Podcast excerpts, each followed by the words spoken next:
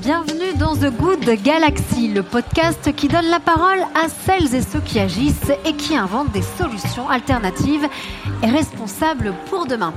Alors, dans cet épisode, nous allons aborder les réfugiés. Et aujourd'hui, le 20 juin, c'est d'ailleurs la journée mondiale des réfugiés. Il faut savoir qu'en 2018, le UNHCR a dit qu'il y avait plus de 68 millions de personnes déracinées en 2017. Il y a de multiples causes, les guerres, les violences ou encore les persécutions qui participent donc aux millions de déplacements forcés dans le monde, notamment sous l'effet de la crise en République démocratique du Congo, de la guerre au Sud-Soudan ou encore à la fuite de centaines de milliers de réfugiés Rohingyas vers le Bangladesh. C'est un peu un génocide depuis le Myanmar, des apatrides depuis plus de 30 ans que j'ai eu d'ailleurs, entre guillemets, la chance de rencontrer. Dans ce podcast, nous avons deux invités, Moussa Kamara, notamment le fondateur et président des Déterminés. Bonjour Moussa. Faut prendre un micro. Et nous avons Joséphine Goub, la CEO de Tech Fugees, une entreprise sociale internationale basée à Londres qui aide les réfugiés. On va l'aborder. Bonjour. Alors, Les Déterminés, c'est un programme de formation gratuite de six mois qui favorise le développement de l'entrepreneuriat, principalement en banlieue et dans les milieux ruraux. Alors, c'est bien ça? C'est exactement ça. Alors, expliquez-nous un peu.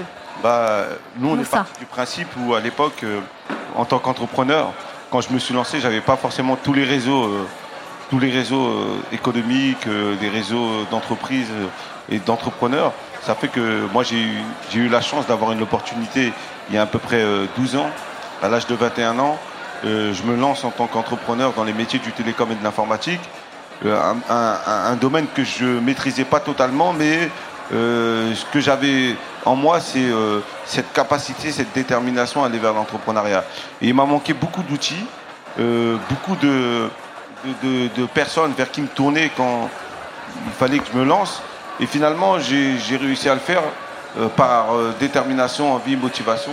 Et ce que j'ai voulu reproduire avec les déterminés, c'est de permettre aussi à des personnes qui sont dans mon cas, dans, notamment... C'est quoi le profil d'un déterminé en fait? Qui allez-vous chercher? Qui fait, euh, qui font d'ailleurs euh, vos, vos- vos formations Il n'y a pas forcément de profil type, c'est surtout un état d'esprit qu'on recherche chez les entrepreneurs. Quel est cet état d'esprit? Bah, Cet état d'esprit de se dire, en fait, finalement, moi j'ai un projet, euh, j'ai une envie entrepreneuriale, je ne sais pas par où commencer, mais quoi qu'il arrive, je suis déterminé à aller au bout. Et en fait, l'objectif de nous, c'est de détecter en fait ces,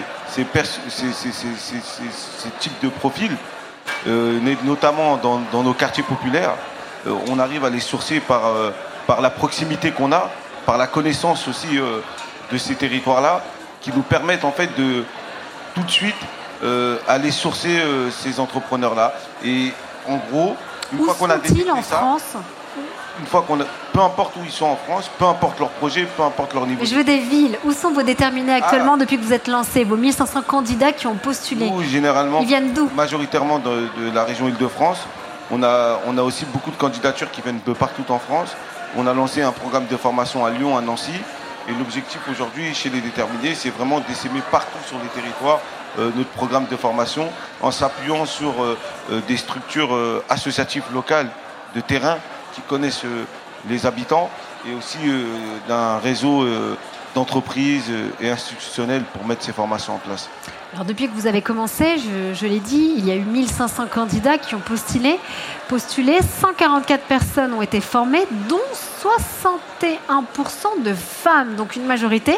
Est-ce que vous pensez que les femmes sont plus motivées à monter leur propre business, Moussa? Je pense que quand elles rentrent chez les déterminés, elles sont bien sûr qu'elles sont motivées parce que c'est le critère de sélection, on va dire. Mais c'est vrai que ce que j'ai constaté, pourquoi il y a plus de femmes que d'hommes, parce que nous, en tant qu'entrepreneurs, ici des quartiers, généralement, c'est les hommes qui sont beaucoup mis en avant et peu les femmes. Et ce qu'on a voulu faire avec les déterminés, c'est de mettre en avant, euh, pourtant il y a la plupart des formations, il y a la parité qui est respectée, mais euh, euh, on a voulu mettre en avant les femmes entrepreneurs qui ont aussi créé beaucoup plus rapidement que les hommes et qui ont été plus déterminés, on va dire, dans les premières années de, du lancement des déterminés. Donc ça a créé en fait un système de, d'identification et d'autres femmes se sont reconnues en fonction des parcours des, des, anciennes déterminées. Et ça les a motivées à candidater chez nous. Et les femmes, elles donnent naissance à quel type de projet? Quel est le thème? Qu'est-ce qui les motive? Ça dépend, il y, a, tout type de projet, il n'y a pas un projet spécifique, ça peut être dans la food, dans la tech, ça peut être aussi dans tout ce qui est euh, des projets autour de la formation ou de la communication, ça peut être aussi des projets autour de la petite enfance. Euh, avec toujours euh, une notion euh, tech, prêt à porter aussi. Il y a aussi beaucoup de, projets dans le prêt à porter.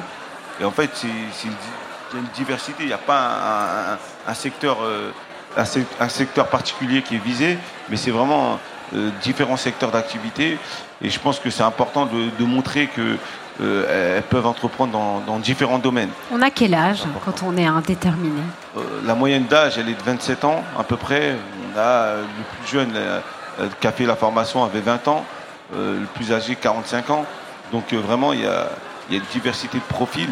Et les parcours aussi sont différents. On a des personnes qui sont diplômées, d'autres qui ne sont pas forcément diplômées, d'autres qui sortent du monde du salariat, d'autres qui sont éloignés aussi de tout ces, ce monde professionnel et qui n'ont jamais forcément eu d'expérience professionnelle. Et ils ont, à un moment donné, ils ont le déclic de se lancer. Bah, c'est une facilité avec les Est-ce que parmi les jeunes que vous rencontrez, euh, vous, avez une majorité enfin, Est-ce que vous pouvez dire euh, que les jeunes sont motivés par se lancer dans l'entrepreneuriat plutôt que de rejoindre par exemple un grand groupe? En fait, euh, ce que je constatais à l'époque, c'est que quand on regarde la situation des quartiers populaires, dans certains quartiers, le chômage des jeunes atteint plus 30-45%, on va dire. Et c'est vrai que pour certains, l'entrepreneuriat est une porte d'inclusion économique. Donc finalement, souvent, c'est l'entrepreneuriat parce qu'à un moment donné, je ne m'y retrouve pas dans, euh, un poste dans lequel je serais pris en considération avec euh, mon, niveau d'études.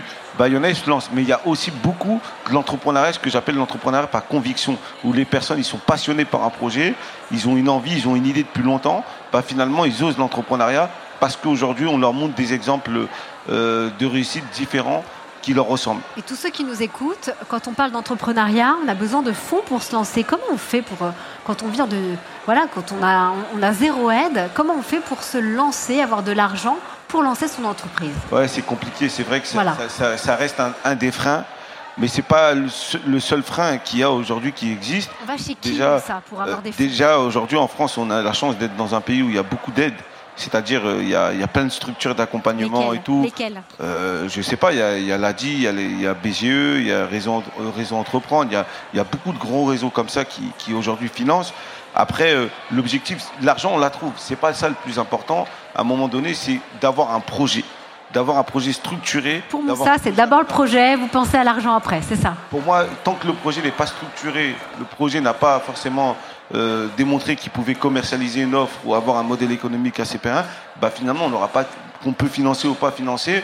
C'est de l'argent qu'on va qu'on va peut-être pas forcément bien investir. Donc pour nous, ce qu'on leur fait comprendre, c'est que l'argent ne doit pas être un frein. C'est important dans le, dans le développement d'un business, mais à un moment donné, quand vous avez vraiment démontré que vous avez un vrai business, vous avez un vrai modèle économique, vous arrivez à, à, vendre euh, et à avoir des clients, bah finalement, euh, vous trouvez des personnes qui sont prêtes à investir dans votre projet. Mais il faut démontrer. Il faut le démontrer. Pour le démontrer, il faut, être, il faut avoir un projet structurant. Et, et ça, je pense que c'est important. C'est la base. Les Déterminés a déjà fait une dizaine de promotions. Et euh, j'ai vu que 62 personnes vivent déjà de leur entreprise. Alors, à votre avis, quel est le secret justement de ces 62 personnes qui aujourd'hui arrivent à vivre de leur entreprise? En fait, ce n'est pas 62 personnes qui vivent aujourd'hui de leur entreprise, c'est 62 personnes qui, à l'issue de la formation des déterminés, ont déposé leur statut, que ce soit SAS, auto-entrepreneur, ils en vivent. CRL. Ils n'en vivent pas tous. Il y a ceux qui ont déposé leur statut qui, aujourd'hui, ne se payent pas et euh, ils génèrent un, faible chiffre d'affaires. Il y a ceux qui génèrent un chiffre d'affaires mais qui ne se payent pas encore parce qu'ils investissent dans la boîte. Il y a ceux aussi qui euh, ont commencé à générer un chiffre d'affaires qui commence à se payer, et il y a ceux qui ont généré un chiffre d'affaires qui se payent et qui recrutent euh, des salariés derrière. Donc il y a tous les cas de figure aujourd'hui, et il y a ceux qui commencent à générer un chiffre d'affaires, il faut qu'on pousse pour qu'ils puissent déjà eux se rémunérer et après derrière leur créer des opportunités de business pour qu'ils puissent créer de l'emploi.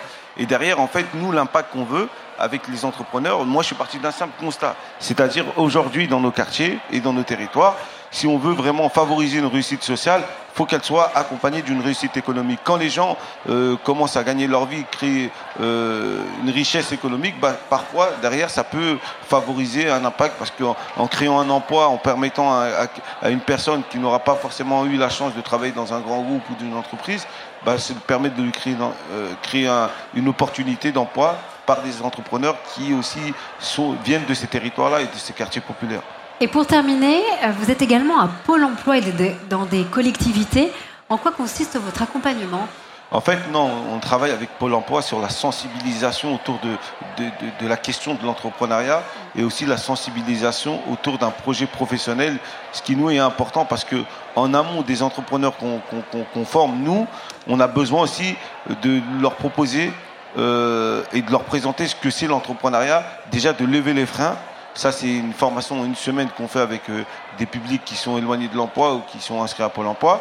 Et, euh, ce qu'on fait, c'est que grâce à cette formation qu'on permet d'avoir, qu'on leur permet d'avoir, bah, derrière, on sait tout de suite ceux qui vont aller vers un chemin entrepreneurial et ceux qui vont reprendre un projet professionnel. Mais derrière, dès, ça, dès là, ça crée un déclic et il y a des retours positifs. Donc euh, aujourd'hui, l'objectif des déterminés, c'est de continuer à grandir. On a un objectif sur 5 ans, c'est d'être de passer de 150 personnes qu'on forme à 1000 personnes euh, sur les 5 ans. Je pense qu'on va y arriver. La dynamique est forte, elle, grandit bien. On a énormément de soutien d'entreprises, mm. euh, aussi du, public. Et donc euh, voilà un peu les objectifs futurs qu'on a dans les 5 prochaines années. Merci beaucoup. Joséphine Goub, alors vous, donc c'est Tech Fugees, hein. c'est une initiative citoyenne de leaders et de geeks de la tech pour coordonner leurs efforts et fournir des outils technologiques et mobiles pour venir en aide aux besoins des réfugiés. Je le rappelle, c'est la journée mondiale des réfugiés. Est-ce que vous pouvez nous parler du concept de Tech Fugees? Absolument. Euh, merci d'avoir souligné que c'était la journée euh, internationale des réfugiés. J'irai plus loin. Le chiffre est tombé ce matin. Euh, L'ONU décèle donc maintenant 71 millions à peu près de réfugiés dans le monde. C'est donc 3 millions de plus. On a toujours un réfugié sur deux qui a moins de 18 ans. C'est important de le souligner. Donc c'est voilà toute une génération. Hein, donc. Et, l'autre chose que je voudrais souligner, c'est que, alors je vous donne ce chiffre, ce chiffre il est en rapport à, tout ce que tu as cité auparavant, c'est-à-dire les guerres, les persécutions et le conflit. Mais il faut savoir que ça, c'est un tiers. Les deux autres tiers des déplacements, c'est le changement climatique, c'est l'environnement. Et c'est en train d'arriver maintenant et ça va continuer. Donc, euh, quand on parle de réfugiés, il faut aussi penser réfugiés climatiques ou les gens qui sont déplacés par le climat. Et ça, c'est très important. C'est très important de le dire aujourd'hui. Alors, nous, on est né en 2015. On est une organisation qui, à la fois, les gens décrivent comme une start-up et une ONG. En fait, on est les deux à la fois. On est une organisation à impact international qui a deux objectifs. Le premier, c'est de construire un écosystème durable de solutions technologiques qui viennent euh, répondre aux besoins des déplacés, des réfugiés. Et ça, on l'a fait grâce à une communauté d'ingénieurs, geeks, euh, réfugiés ou non réfugiés, à travers le monde. C'est notre premier objectif, notre premier axe de travail, une boîte à outils technologique. La deuxième, qui arrive grâce à cette boîte à outils, c'est grâce à cette communauté fantastique d'ingénieurs, on a pu euh, commencer à euh, soutenir l'intégration et l'inclusion des réfugiés, des déplacés dans les entreprises technologiques, dans l'industrie technologique. Et c'est ces deux choses qu'on fait à Tech aujourd'hui. il y a une quarantaine de bénévoles, vous êtes dans 18 pays en Europe, au Moyen-Orient, en Asie, et vous allez vous développer en Afrique, en Amérique du Sud, c'est bien ça? On est en Afrique. Euh, on est en Afrique, Middle East, Europe. Et pourquoi Vous remarquerez bien que c'est dans la même zone géographique en termes de temps. C'est qu'on est trois employés et que les Skype calls vers l'Amérique ou euh, vers l'Australie sont compliqués. Donc euh, aujourd'hui, c'est un manque de ressources. Mais on a des appels constants du Venezuela, constants du Bangladesh pour s'installer là-bas. Sauf qu'on a un besoin de ressources. On est effectivement international. Et vous avez, à ce jour, euh, combien de réfugiés vous avez pu aider? Alors, c'est une bonne question et à la fois, c'est euh, pas une question à, laquelle on répond. Parce que c'est pas c'est pas notre façon de travailler. On ne compte pas les réfugiés dans nos programmes parce qu'il y a des réfugiés et des locaux. On a un objectif de 50% de participation de gens qui ont un parcours réfugié ou de déplacement et 50% de locaux. Parce qu'on résoudra le problème de la crise des réfugiés, enfin le problème de la migration, ensemble. Et donc, on ne fait pas de comptage. Les gens sont perçus et les gens qui sont euh, réfugiés dans nos événements vont avoir un badge non pas réfugié, mais un badge entrepreneur, designer, hacker. Tout le monde va être perçu à travers ses compétences. Et ça, c'est très très important. Donc, je peux vous donner les mathématiques pour savoir combien on en est, mais on a une communauté de 46 000 personnes à travers le monde, donc comme vous l'avez dit, dans 18 pays. Euh, et sachant que je vous ai dit qu'on essaye à être à 50% de participation réfugiés, vous faites le calcul. Euh, dans vos programmes, il y a également l'organisation de hackathons. Mhm. Euh, est-ce que vous pouvez nous, expliquer concrètement, rapidement le concept et surtout des exemples des projets qui sont nés de vos hackathons On a un hackathon aujourd'hui ici, je vois. Euh, un hackathon, c'est un marathon d'ingénieurs qui vont se poser. On va se poser ensemble pendant trois mois, réfléchir quels sont les problèmes locaux qui sont rencontrés par les personnes euh, réfugiés déplacés et aussi euh, par les locaux, et essayer de les résoudre par la technologie. Ce qui est intéressant, c'est que c'est la partie immergée de l'iceberg pour nous, le hackathon. On est connu pour ça, mais le plus gros de notre travail, c'est l'après-hackathon. C'est l'accompagnement du projet qui a gagné, sur l'incubation, sur la euh, recherche de fonds, sur un business model viable et aussi l'accélération. Ça, c'est le plus gros euh, de notre travail. Pour des projets concrets, et je vais vous en citer, avant que je vous les cite, mais je sais que c'est très important de citer les exemples concrets, on est à trois minutes. Euh, nous, Tech Fujis, on est une équipe de, je vous l'ai dit, trois personnes plus une maintenant qui nous a rejoint à Nairobi. Donc on ne crée pas de la tech, on accompagne les créateurs de ces technologies. On les soutient, on les accélère. Ça, maintenant, ceci est dit. Je vais vous donner deux exemples. Premier exemple, c'est Takadam. Takadam a gagné, euh, d'abord est venu à nos événements, a trouvé l'idée, a trouvé d'ailleurs son CTO réfugié en Irak grâce à nous, et après elle l'a recruté. C'est une application qui se met sur un smartphone euh, pour, dans le Moyen-Orient. C'est pour des réfugiés qui sont dans des camps qui n'ont rien d'autre à faire et qui voulaient euh, faire participer à la technologie de demain. Et elle leur propose de créer l'intelligence artificielle de demain par l'annotation d'images satellites et vidéos. Alors, vous allez me dire, ces jobs-là, euh, la plupart des gens ne veulent pas le faire parce que c'est euh, répétitif et c'est pas Mais en fait, elle les paye bien, elle les paye pas au salaire, on va dire, bas. Et ensuite, elle leur permet d'accéder à toute la connaissance d'intelligence artificielle. Donc aujourd'hui, on a des gens dans des camps qui peuvent travailler depuis leur téléphone mobile. Un deuxième, Faceless Hackers, c'est nos gagnants du hackathon de Nairobi. On est allé sur le terrain dans les camps avec la Croix-Rouge qui avait des problèmes pour avoir un suivi auprès des réfugiés et on s'est rendu compte que tous les réfugiés qui suivaient avaient des téléphones mobiles. Donc c'est un système de communication avec les réfugiés sur la téléphonie mobile. Et c'est très très important parce que beaucoup de femmes sont enceintes dans ces camps et elles arrivent toujours au dernier moment pour donner le bébé. Moi, j'aimerais aussi que vous parliez du programme pour aider les femmes réfugiées à se réinsérer dans l'industrie tech. Comment ça se passe? Quel, est leur profil?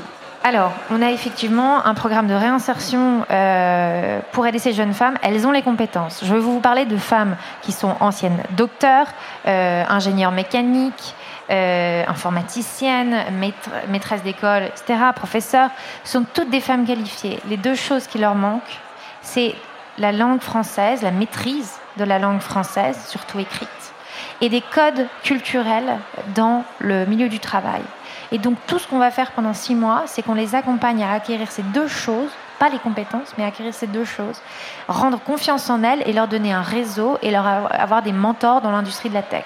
Et tous nos partenaires, et Engie est un de ces partenaires sur ce programme, c'est donc 14 jeunes femmes qui viennent de partout dans le monde, euh, eh bien, après le programme à six mois, elles vont être placées dans des entreprises qui sont partenaires et j'espère ANG. Il y en a huit qui sont allés au bout du programme, c'est bien ça, ce jour? Pour, Ouais. Alors, quel est, à votre avis, c'est quoi, pareil, le secret de la réussite d'un candidat? Est-ce que c'est tout de suite, il faut acquérir vite fait la, langue française? Quelles sont voilà, la recette d'une réussite? C'est Les compétences, elles les ont, c'est l'apprentissage du français et des codes culturels. C'est vraiment ça qui va faire le succès. Il n'y a, pas d'autre chose, malheureusement. Écoutez, je vous remercie beaucoup euh, à vous deux, Moussa Kamara et Joséphine Gould, euh, d'avoir été avec nous. Je le rappelle, The Good Galaxy est proposé par Engie, que vous pouvez retrouver sur Apple Podcast, Spotify et toutes les plateformes de podcast. N'hésitez pas à vous abonner et à nous laisser des étoiles.